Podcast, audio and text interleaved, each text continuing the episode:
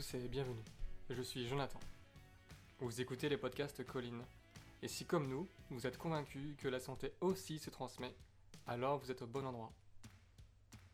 Retrouvez ici les témoignages de ceux qui sont touchés, de près ou de loin, par la maladie, et qui souhaitent nous partager leur vécu avec une dose d'optimisme pour nous inspirer, nous conseiller et pourquoi pas nous réconforter. Bonne écoute. Aujourd'hui, nous avons le plaisir d'accueillir Baptiste, 29 ans. Nous l'avons rencontré sur Instagram. Ses posts nous ont touchés. Nous l'avons contacté et il nous a répondu sans attendre. Alors Baptiste, bonjour. Merci d'être ici tout d'abord. Euh, comme je disais, tu as 29 ans et tu habites Paris. Peux-tu nous en dire plus sur toi? Je suis ravi d'être ici. Merci, merci de m'avoir contacté. Euh, je suis toujours ravi de, témoigner et de, et de partager mon expérience, si possible, pour, pour en aider d'autres et à, libérer la parole sur ces sujets. Euh, donc moi, je m'appelle Baptiste, j'ai 29 ans. Euh, je suis un alcoolique abstinent depuis maintenant 5 ans, donc j'ai pas touché à une goutte d'alcool depuis 5 ans. j'ai commencé à boire vers mes 15 ans, plus ou moins quand le foot est un peu sorti de ma vie. Et euh, s'en est suivi une descente aux enfers euh, assez phénoménale, jusqu'au jour où ma mère est rentrée dans ma chambre pour me parler des alcooliques anonymes.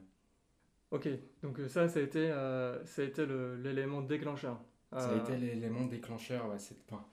Il y a eu plein de, il y a eu plein de, de signaux d'alerte qui m'ont été donnés, mais le jour où j'ai ouvert les yeux, ça a été le 31 mars 2015, ouais. Euh, bon, bah, déjà, félicitations. Euh, c'est super. Est-ce que tu peux nous dire pourquoi tu, euh, pourquoi tu buvais? Je buvais parce que. Enfin, avant tout, parce qu'il y avait un mal-être. beaucoup de souffrance et je me taisais, je n'arrivais pas à l'exprimer en fait. ce mal-être, il vient euh, principalement de ma gémelléité. Enfin, j'ai un frère jumeau. Et donc, pour ma construction identitaire, ça a été vachement compliqué. Lui a pris une voie euh, cérébrale, bien cadrée, etc. Donc, moi, pour, me différencier, j'ai dû être ce mec un peu exubérant, euh, plus sensible, plus impulsif.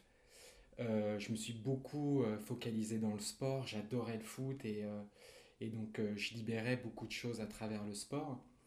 Euh, et, vers mes 15 ans, quand j'ai dû choisir entre le, foot et les études, je venais d'un milieu où le, le foot, c'était pas vraiment ce qu'on devait faire de notre vie. Donc, euh, euh, je me suis tu, j'ai pas osé affirmer mes, mes envies. et j'ai arrêté le foot. Enfin, du moins, mon, mon, rêve de devenir footballeur pro est, est, est tombé à la poubelle. Et, et j'ai rencontré l'alcool. Et l'alcool, très très vite, m'a permis d'exister, ou en fait m'a permis de faire taire ces angoisses. Euh, j'ai pu, euh, avec l'alcool, être euh, à, enfin, à nouveau retrouver des états d'enfance, donc l'exubérance, la flamme que j'avais en moi, ce feu qui brûlait et qui devait être contrôlé par ce cercle social. Je pouvais me libérer euh, et, et, être ce mec joyeux, pas pudique du tout, qui pouvait approcher les filles, le mec super drôle, et toujours dans les extrêmes, quoi, parce que je devais me différencier. Euh, si quelqu'un buvait son verre en 10 secondes, bah moi je devais faire plus fort, tu vois.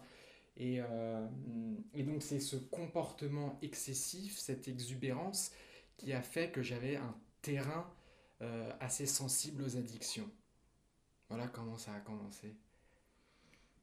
Et quand tu l'as quand tu l'as compris, du coup, tu te, tu te dis quoi? En as Est-ce que tu en parlais avec, euh, avec tes proches? Est-ce que tu en parlais avec, euh, avec ta famille, avec tes amis? Ou est-ce que tu le gardais pour toi? Non, je le gardais pour moi. Enfin, à l'époque, j'avais, euh, je sais pas, 18, 19 ans et, et mes parents me disaient Ouais, t'exagères un peu, c'est quoi? On, t'a vu rentrer bourré. Et en fait, je leur disais Mais je suis jeune, je profite de la vie vous pouvez pas me comprendre. Aujourd'hui, notre génération, on boit plus, mais c'est acté, vous êtes des losers et tout. Donc euh, c'était plus par confrontation. Après, quand mes potes euh, me disaient ouais, t'es un peu exagéré, c'était toujours sous le ton de la blague. Mais euh, je pouvais pas réaliser en fait. Comme mon groupe de potes, on buvait pas mal, euh, on sortait beaucoup en boîte et tout. Et, et surtout, comment me rendre compte d'un truc dont je suis ultra fier? C'est-à-dire que j'ai une bonne descente, je descends mes verres plus vite que les autres, euh, je fais genre, euh, je kiffe l'alcool et tout, mais c'est une putain de fierté en fait. Donc, et j'ai l'impression que c'est moi, enfin, que c'est ma personnalité, etc. Donc, impossible de remettre en question ça. Et puis, et puis l'orgueil fait que je suis incapable de me regarder en face d'une glace. Donc, quand on me dit t'abuses, je l'accepte pas. Je me dis, ouais, tu me comprends pas, va te faire foutre. Enfin, le début du déni, hmm. quoi.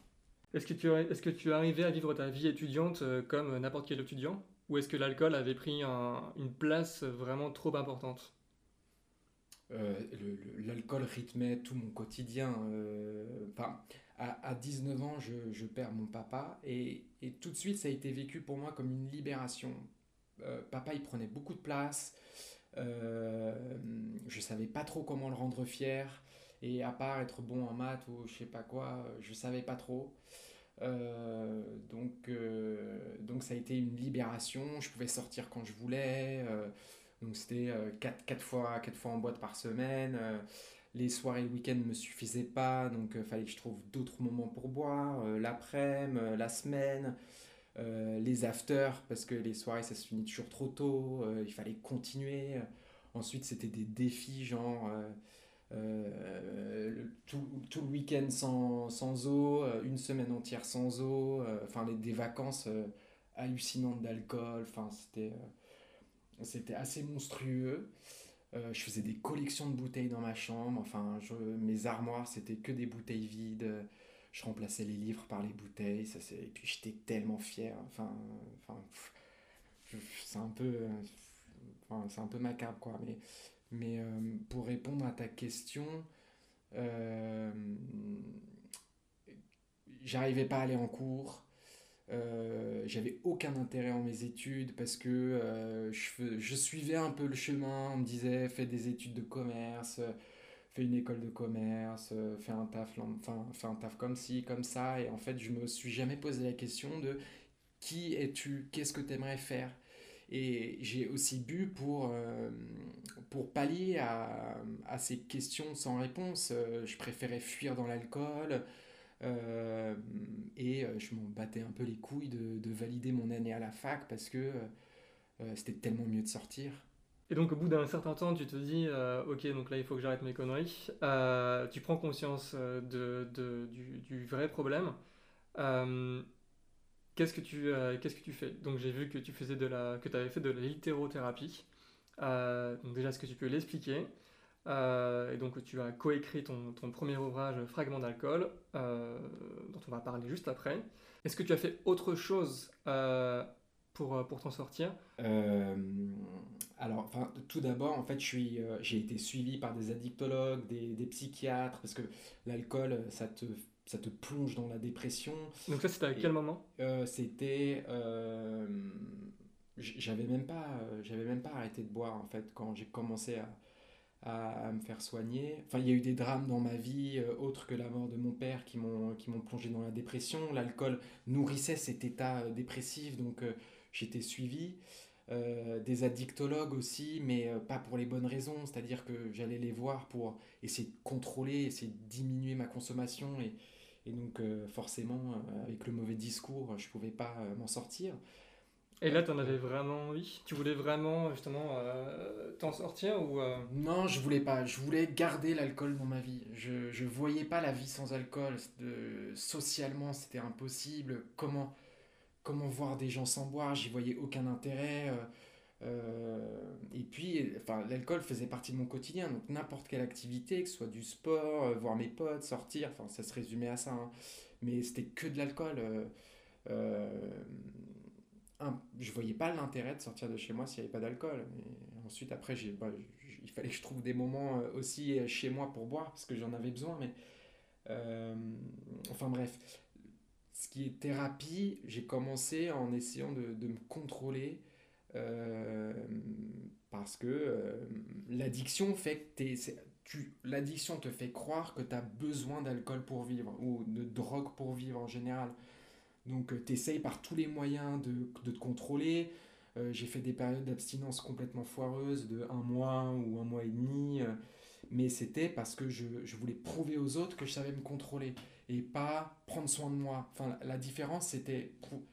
Je voulais qu'on arrête de me casser les couilles, de, qu'on arrête de me dire ouais, t'es qu'une merde, tu sais pas te contrôler. Je voulais leur prouver ça, mais moi, je voulais l'alcool dans ma vie, je, j'avais besoin de ça pour vivre.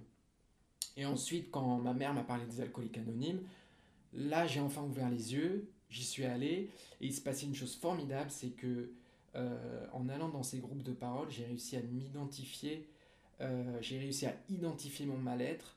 Euh, j'ai pu entendre des témoignages qui m'ont bouleversé et en voyant que, que d'autres personnes partageaient mes souffrances, je me suis dit mais t'es peut-être comme eux quoi. Donc tu as des raisons de te battre. Si eux s'en sortent, toi aussi. Et, euh, et c'est surtout voilà l'échange avec des gens qui partageaient des expériences ou des émotions en commune qui m'ont permis de, de, me prendre en main et de prendre soin de moi, de comprendre euh, que j'arrive, je pouvais vivre sans alcool et que euh, mon mal-être pouvait s'expliquer et qu'il y avait des choses que je pouvais améliorer dans mon quotidien. Donc il y a eu les AA qui ont fait un, un qui ont été un, une putain de libération pour moi. Et, donc, tu as participé pendant combien de temps? J'ai fait, euh, j'ai fait un an et demi, euh, plusieurs fois par semaine. Et là, euh, quand j'en ai envie, j'y retourne quand j'en ai envie, mais beaucoup moins régulièrement, parce que j'ai, je voulais trouver autre chose. Et c'est là que j'ai trouvé, trouvé, trouvé la littérothérapie. Et ça, ça j'ai trouvé ça après deux ans d'abstinence. J'étais retombé en dépression euh, quand même après deux ans d'abstinence parce que euh, euh, j'avais fait le sevrage, je me sentais mieux, mais je m'étais pas encore découvert. Donc je continuais toujours à essayer d'être, de suivre le chemin, de rester dans le cadre. J'avais toujours en tête de travailler en entreprise, de, de, de, faire quelque chose bon sous tout rapport, tu vois. Et, et j'ai explosé j'ai eu ce besoin d'écrire parce que euh, j'avais tant de choses en moi, je voulais transmettre, je voulais, euh, euh, j'avais des choses à dire et j'avais hyper peur de parler en public, donc l'écriture c'était un bon moyen d'expression. Et j'ai trouvé une femme qui s'appelle Judith Lossman qui a créé ce concept littérothérapie, donc la thérapie par l'écriture. Et donc à deux, on a créé un binôme où elle a eu un rôle d'abord de thérapeute. J'écrivais des textes, elle les lisait, on, débattait ensemble, on analysait chaque mot, euh, sous chaque mot, quelle est la signification, qu'est-ce que tu veux dire par là, quelle émotion tu veux dire. Donc on a creusé, on a essayé de comprendre mon alcoolisme ensemble. Et euh, l'écriture permet de libérer beaucoup de choses, genre euh, tout ce que tu ne peux pas dire en face de quelqu'un, tu l'écris dans un petit cocon et c'est ultra libérateur, c'est ça fait un bien fou. Et dans un contexte où t'es pas jugé, euh, bienveillance, où rien ne sort de ce petit cocon. Et, et, écrire en fait a permis de mettre des mots sur qui je suis. Et c'est grâce à ça que je peux en parler aujourd'hui, c'est que j'ai mis, voilà, j'ai mis des mots sur des émotions. Et alors du coup, euh, j'imagine que écrire était important, ça t'a fait du bien.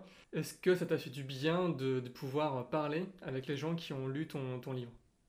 Ouais, les, les, retours ont été, euh, ont été dingues et surtout, euh, il a parlé à des gens qui sont, qui sont pas addicts mais qui sont dans une recherche de, de, de quête de sens. Et en fait, dans, dans, ce livre, je parle aussi de ma reconstruction et donc je me suis posé des questions que, que tout le monde peut se poser qui suis-je, qu'est-ce que j'ai envie de faire de ma vie, euh, comment est-ce que je peux améliorer mon, quotidien, euh, mes peurs, mes angoisses, enfin plein de choses.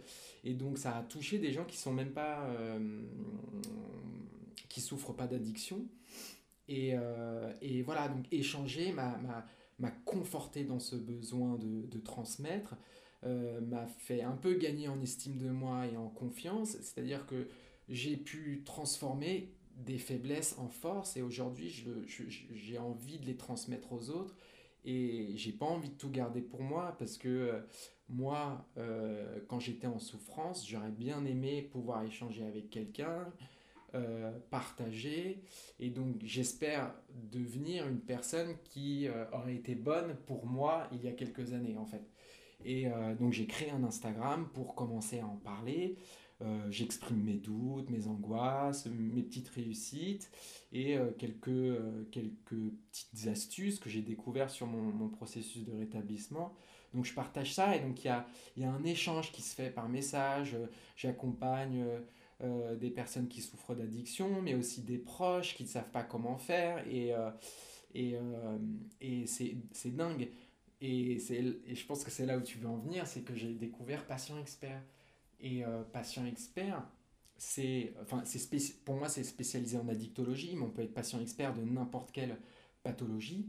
Euh, patient expert, c'est quelqu'un qui est formé, euh, qui a un savoir expérientiel de sa propre maladie et qui intervient auprès d'autres malades pour les accompagner, les inspirer, parce qu'il y a un effet de, d'identification qui se fait. Le malade va pouvoir s'identifier à celui qui s'en est sorti et donc c'est à moi d'utiliser mes expériences, de mettre des mots sur mes émotions pour qu'ils voient que c'est peut-être normal ce qu'ils ressentent et que c'est un processus et que c'est surtout possible de s'en sortir. Voilà, Passion Expert, c'est ça. Et donc du coup, à travers d'autres podcasts, justement, euh, j'ai vu que, que, tu étais en pleine formation. Euh, alors je crois que le podcast que j'ai écouté, il datait du mois de janvier ou juste pendant le confinement. Est-ce que là, tu as terminé ou c'est toujours en... tu es toujours en formation euh, je, suis toujours en formation. Euh, je devais être diplômé là en, juin, mais avec, euh, avec la crise, ça, ça, un peu, ça s'est un peu espacé.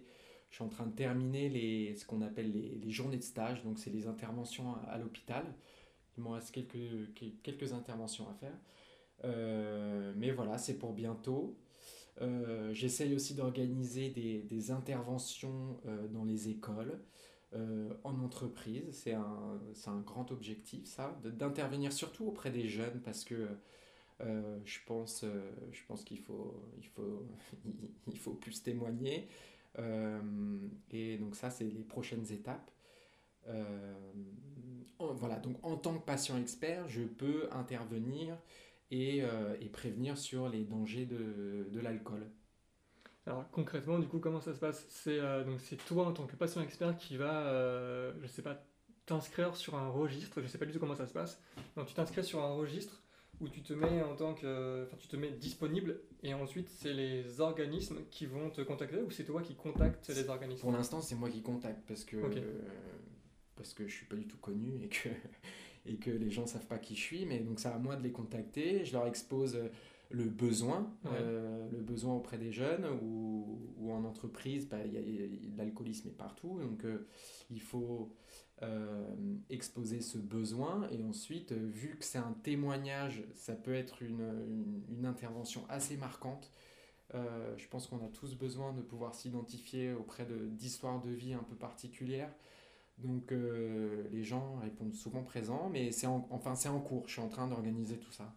J'attendais d'être diplômé pour avoir cette crédibilité en fait. J'ai, je, je, je, manque toujours de, de confiance, euh, de légitimité, et donc euh, j'avais besoin de faire les choses pas à pas. Ok. Et c'est une formation qui, qui dure combien de temps en moyenne?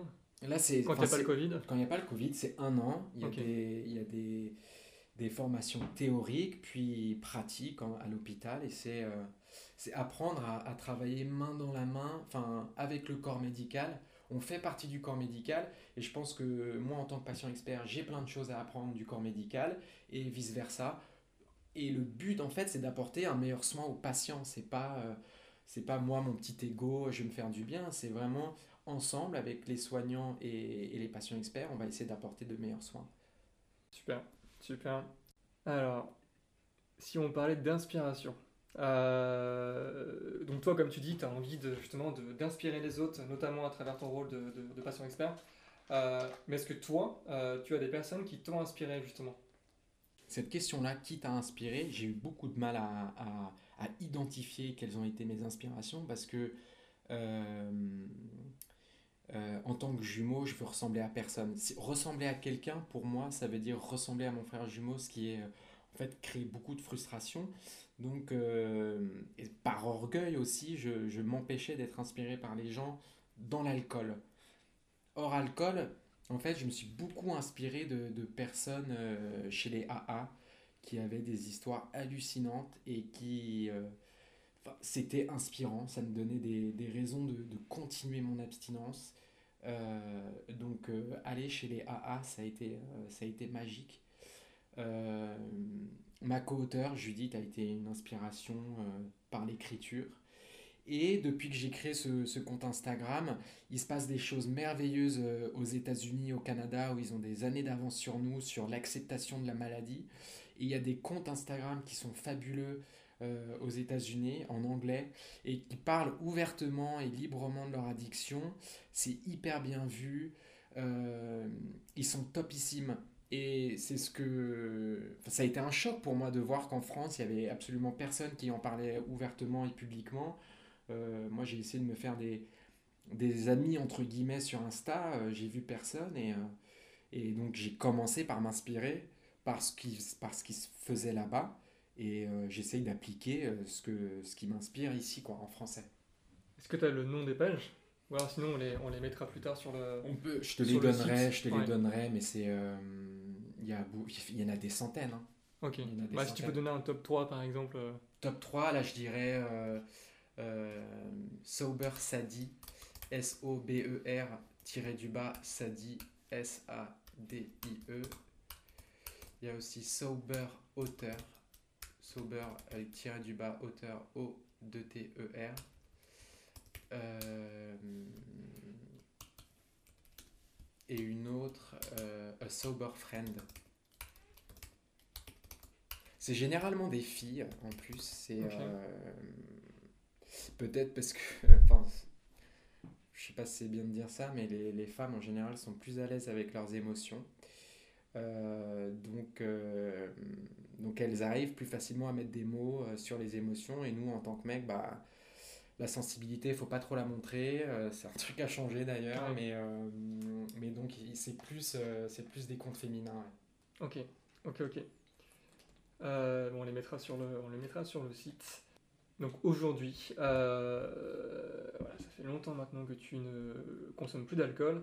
Euh, Qu'est-ce qui te donne de la joie, euh, même dans les moments les plus difficiles Euh, j'ai appris à, j'ai appris à kiffer les moments simples, les moments. Enfin, j'ai un rituel tous les matins, c'est de me servir mon, mon- petit café dans, dans le canapé. Et là, je, je réfléchis et je me, je me, je suis fier de moi de, de pouvoir profiter d'une nouvelle vie sobre, sans alcool.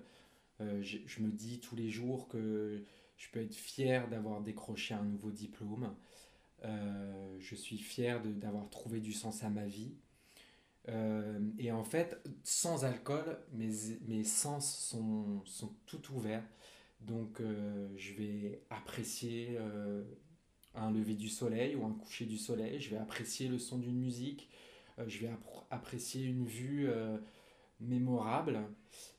Et c'est des choses que je ne pouvais pas voir euh, dans l'alcool.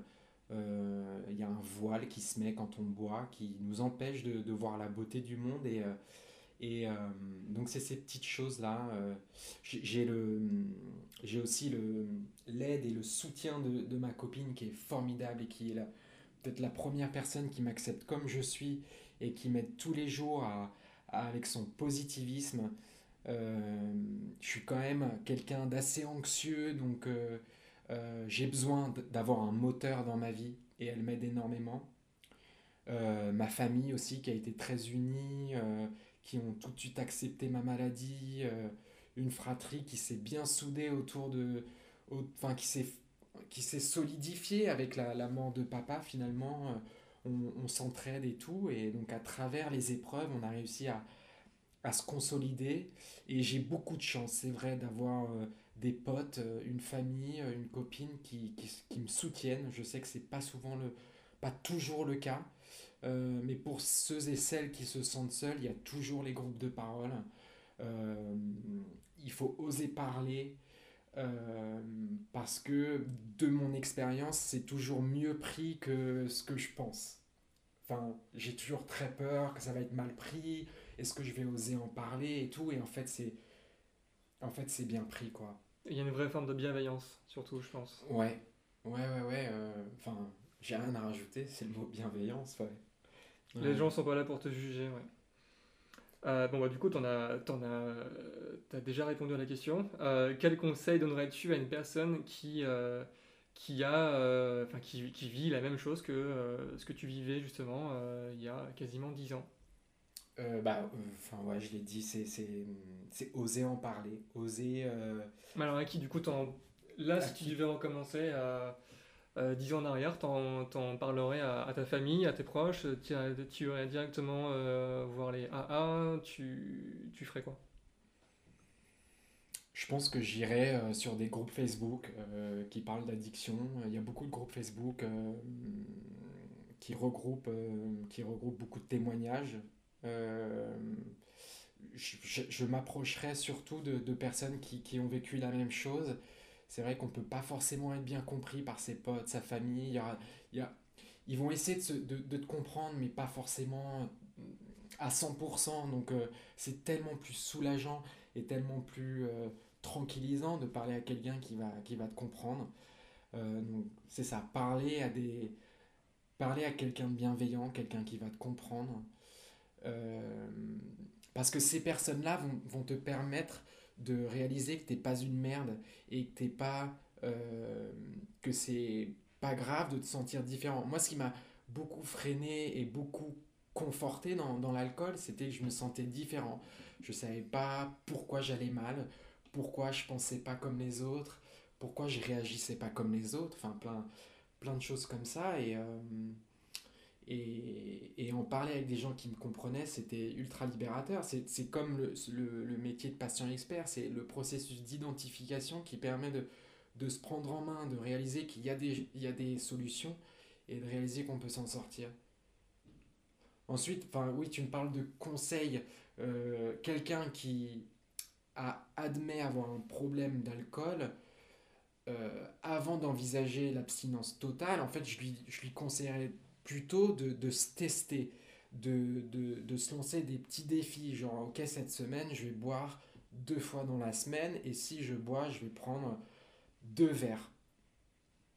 Et voir si ça se passe bien, voir si euh, euh, il y a de la frustration qui est générée, voir si finalement euh, tout se passe bien, ou si bah, il y a trop de calculs dans la tête, trop de... et voir si c'est possible en fait, mais pas à pas en fait. Imposer l'abstinence totale d'un coup, c'est déjà ça fait flipper, et puis euh, imaginer, euh, ouais, je vais plus jamais boire de ma vie, mais c'est c'est beaucoup trop quoi, pas à pas quoi. Euh, du coup, justement, euh, est-ce que euh, tes potes ont également changé leur, comport- leur comportement par rapport à l'alcool?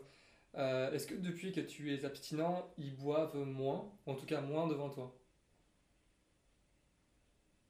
Ma famille, oui. Euh, dans le cercle familial, il n'y a plus d'alcool euh, pendant le dîner. Ça, je trouve ça, je trouve ça en fait adorable. Mais je leur ai rien demandé. Moi, je, leur ai toujours dit, euh, c'est à moi de m'adapter dans cette, enfin, je vais me protéger dans cet environnement alcoolisé. Je vais refuser des soirées, refuser des, des réunions. Mais si vous voulez vous faire plaisir, faites-le parce que euh, vous, ne soyez pas différents autour de moi en fait. C'est surtout ça. Donc mes potes euh, n'ont pas vraiment changé. Je pense qu'ils ont pris conscience euh, de la relation qu'ils avaient avec l'alcool. Ils ont pris conscience de certaines choses, mais c'est pas pour autant qu'ils vont, qu'ils vont se, se priver avec moi. Et ça me va très bien. Ça me va très bien. Ok, donc là, alors j'imagine que la réponse est non, hein, mais donc euh, l'alcool ne te manque pas du tout. Ton ancienne vie ne te manque pas. Euh, bah, si, un peu, en fait, mais parce que le, cerveau euh, retient que les moments magiques, en fait. Et forcément, dans l'alcool, j'ai eu des moments magiques, des soirées inoubliables, des, des DJ incroyables. Euh, j'ai quand même de bons souvenirs. euh, et c'est pour ça que l'alcool, euh, la drogue, c'est traître, parce que forcément, il y a des côtés positifs. Moi, au début, ça me permettait d'être un d'être quelqu'un, euh, un super-héros presque.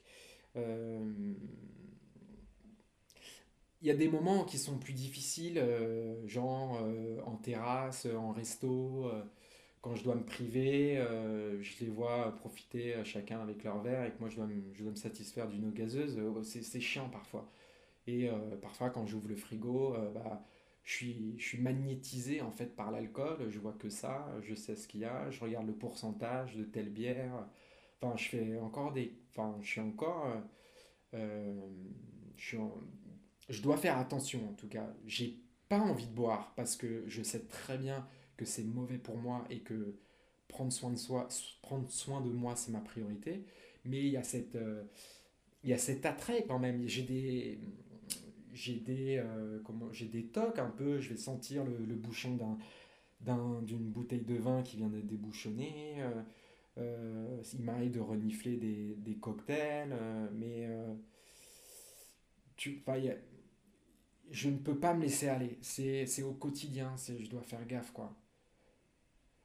Enfin, ça me manque pas, mais il y a, il y a un attrait assez, euh, assez bizarre toujours. Une sensibilité, ouais. Ouais. Alors sur Colline, on croit beaucoup à la résilience et, et au fait qu'on peut extraire du positif de notre vécu. Est-ce que tu as un mantra euh, qui te guide et que tu aimerais partager avec nous? Euh, Comme dit Mathilde, c'est la petite boussole sur la colline. Euh, Il y a une phrase qui m'a beaucoup marqué quand j'ai commencé les, alcooliques anonymes. Euh, c'est une phrase qui dit que être soi-même, hein, c'est s'exclure de certaines personnes et être comme les autres, c'est s'exclure soi-même. Et, et ça, ça résonne tellement fort en moi parce que pendant des années, j'ai essayé de, de faire plaisir aux autres, de toujours m'oublier. Euh, et et c'est en m'oubliant que j'ai. Je me suis oublié dans l'alcool et j'ai pas osé affirmer mes choix, j'ai pas osé affirmer qui je, qui j'étais. Et aujourd'hui, en fait, j'affirme ma sensibilité, j'affirme mon abstinence, j'affirme euh, mes moments de faiblesse, j'affirme mes petits, mes petits plaisirs et tout. Et je pense que chacun doit pouvoir se recentrer sur qui on est et d'oser l'affirmer. Super, j'aurais pas dit mieux. non, mais j'ai aussi des failles, hein. enfin, c'est des, des mantras, mais je, je dois le remettre, euh, je dois, le, je dois faire des mises à jour de moi-même, en fait. Donc, euh, euh, j'essaye de l'appliquer, euh, mais je suis pas une machine, quoi. Super. Bon, bah, tout à l'heure j'ai menti. Ma vraie question, ma vraie dernière question, c'est celle-ci. Quels, sont tes, quels sont tes projets? Euh, Donc notamment ton, ton livre que tu es en train de réécrire, je crois. Exactement. Euh, et euh, enfin voilà, je te laisse, je te laisse répondre. Bah ouais, en fait, pendant le confinement, on a, on venait de sortir la première version du livre avec Judith. Euh, on a eu quelques retours et pendant, en fait, le confinement nous a permis de, de nous poser, d'avoir beaucoup de temps pour nous et on s'est lancé dans la réécriture parce que on estimait que certains messages pouvaient être mieux dits. euh, Enfin, pas mieux dit, mais la, la, la forme pouvait être racontée différemment. Donc le, la nouvelle version prendra une une forme totalement nouvelle, même si c'est la même histoire. Donc on a beaucoup bossé sur ça. Euh, Aujourd'hui, la version est finie. On est en train de, de faire les préparatifs, genre la couverture. Euh, après, on va l'envoyer en, en production, etc. On est en train de récolter les ventes et, et on espère que ce livre aura une belle vie parce que euh, parce que euh, parce qu'on y croit et que cette histoire a, besoin d'être entendue. Euh, ce qui est ouf aussi, c'est que la première version a été lue par une pote qui est dramaturge, et donc il y a une pièce de théâtre qui va sortir dessus. J'ai hâte de la découvrir. Elle m'a lu le script, ma pote, et c'est phénoménal. Euh, c'est hyper bien fait. Euh, toujours avec un aspect assez éducatif et tout. C'est, raconter une histoire, mais quels sont les messages importants à, transmettre. Il y a toujours, pour moi, c'est toujours très important de, de, qu'il y ait un fond, quoi, un fond euh, très important. Donc il y a cette pièce, il y a, en fait j'ai très envie de, de vivre de, de...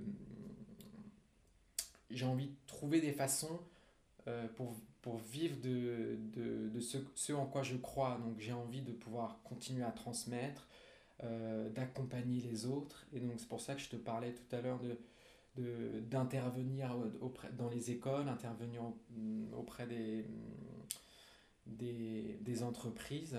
Pourquoi pas faire des consultations privées en tant que patient expert avec les, les personnes qui, qui osent pas euh, s'afficher en public. Euh, plein de choses. Euh, et puis, le, on croise les doigts pour le film. Ça, c'est, ça, c'est un rêve, ça. Pour le film. Ouais, le film, ouais. C'est un projet? Ouais. Non, mais c'est euh, que le, on a construit le livre euh, comme un film. On a envie que le lecteur vive euh, avec moi ma reconstruction. Et ça a été. c'est une écriture très visuelle, très dans les émotions. et donc, c'est quasiment un script de film. Donc, euh, on croise les doigts. Mais ça, c'est un, un rêve un peu caché, ça. Ah, ça ne l'est plus. Ok, bon bah super. Euh, ben, on a terminé. Merci beaucoup. Euh, C'était top. Ça a été juste un, un vrai plaisir de, de parler avec toi. C'est vrai que la, par- la parole libère et même, même moi, en ayant fait des années de thérapie, parler, me remémorer ces moments-là et, et- et réaliser que j'ai beaucoup évolué, ça, ça fait beaucoup de bien. Euh, ça me fait beaucoup de bien. ouais. Donc merci. Merci Bah non, merci à toi et merci de nous avoir euh, répondu aussi rapidement avec Mathilde. Euh, c'est euh, super. Bon, eh bien, à très bientôt. On va te suivre sur, on va te suivre sur Instagram. Dis-nous quand tu, quand tu sors ton livre. On en parlera aussi. Et on le Ouais, lira. C'est génial. Merci, Voilà. merci beaucoup. Merci, merci. Bah, merci à toi. J'espère que vous qui nous suivez, vous prendrez autant de plaisir que nous à, écouter Baptiste. C'est un, un vrai plaisir. C'est grâce à des personnes comme lui, comme vous, qu'on va réussir à s'accepter, à se libérer. Baptiste, tu l'as dit, écrire permet de se libérer. Je crois que c'est aussi vrai pour la parole. N'hésitez pas à échanger autour de vous, à trouver des gens qui, qui partagent la même expérience, le même vécu. Et si vous souhaitez aussi participer à nos podcasts, n'hésitez pas à nous contacter, soit sur Instagram, soit sur notre site colline.fr.